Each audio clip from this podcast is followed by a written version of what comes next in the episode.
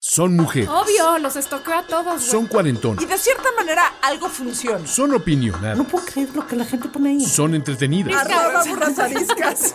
Son quienes formulan y responden las preguntas Te incómodas. encontrarás contigo misma. Y son justo el podcast que necesitabas escuchar. Nunca hay que perder la capacidad de reírse de uno mismo. Son Adina Chelminsky, es un gusto adquirido. Laura Manso Eh, Una persona seria. y la Amargator. El problema es callarme la boca. Son la burra arisca. Disponible en todas las plataformas de podcasts.